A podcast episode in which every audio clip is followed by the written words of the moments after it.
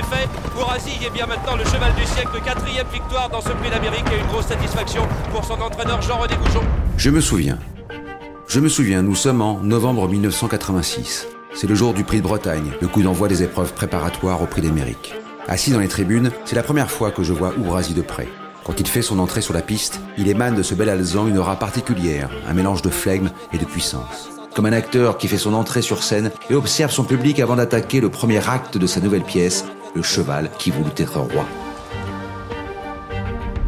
L'histoire d'Ourasi commence en 1980, dans l'anonymat d'un petit haras de l'Orne. Son éleveur, Raoul Ostemer, sourd et quasi muet, traverse une passe délicate. Les fins de mois sont difficiles et l'horizon est sombre, surtout quand un seul poulain naît cette année-là. Et quel poulain? Il préfère manger des pommes que de se mettre au travail. C'est Ourasi le bienheureux. Les débuts en compétition sont compliqués. La surdité de son entraîneur driver est un handicap. Il n'entend pas les ordres du starter et perd à chaque course de précieuses secondes au départ. Mais Rachel, l'épouse de Raoul Ostemer, croit en la bonne étoile d'Ourasi. Elle prend une décision qui va bouleverser leur destin. Elle confie le cheval à Jean-René Goujon, l'une des stars de Vincennes. Celui que l'on surnomme le pape va accomplir des miracles. Toujours aussi nonchalant l'entraînement et lymphatique avant le départ, Ourasi change de visage quand il sait qu'il doit partir au combat.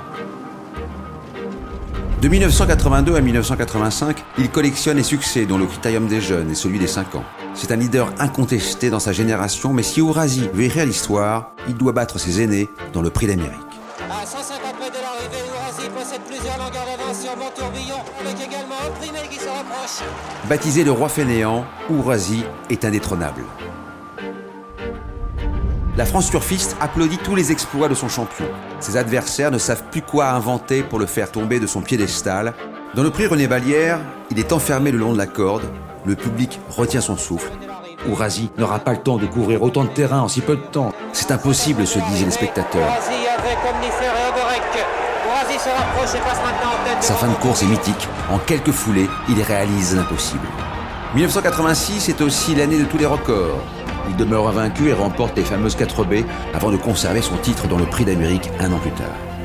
En 1988, Ourasi repart sur les mêmes bases. C'est un raz-de-marée sur tous les hippodromes. Ce troisième Prix d'Amérique est une formalité. Sa popularité est immense. Les Américains ne s'y trompent pas. Ils organisent sur l'hippodrome de Garden State Park le match du siècle avec leur meilleur ambassadeur, le phénomène de vitesse McLobel et les plus grands compétiteurs scandinaves. Devant les caméras du monde entier, les duettistes se livrent à une bataille sans merci. Aux abords du poteau, Ourasi prend un minime avantage sur McLobel, mais dans les derniers mètres, le Suédois Sugar Kalanover, drivé patiemment, surgit pour ajuster le Frenchie. Ourasi a mis un genou à terre, mais il n'est pas KO. De retour en France, il reprend le cours de ses succès. Pour sa quatrième participation dans un prix d'Amérique, personne ne l'imagine battu.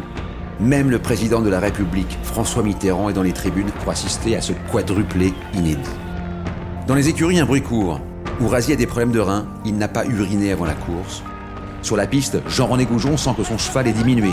À mi-ligne droite, le commentateur n'en croit pas ses yeux. Ça va être très très dur Oh là là, je crois qu'Ourasi est battu Il est battu même par Patin d'amour Ah, c'est affreux, c'est horrible Ourasi est battu. Un silence de mort plane sur Vincennes. On a déjà oublié le nom de la lauréate qu'est la GD. On ne retient que la chute du roi. Bientôt atteint par la limite d'âge, Ourasi va entamer sa dernière tournée. Mais la nouvelle tombe. Jean-René Goujon est victime d'un accident cardiaque. C'est des tribunes qu'il assiste au quatrième sacre de son champion, drivé par son frère Michel Marcel. Il ne peut retenir ses larmes. Son champion est entré dans l'histoire. Ourasi aura vécu jusqu'à 33 ans, un âge canonique. Statufié de son vivant sur l'hippodrome de Vincennes, il observe toujours du bord de la piste ses héritiers, mais aucun ne l'a encore détrôné.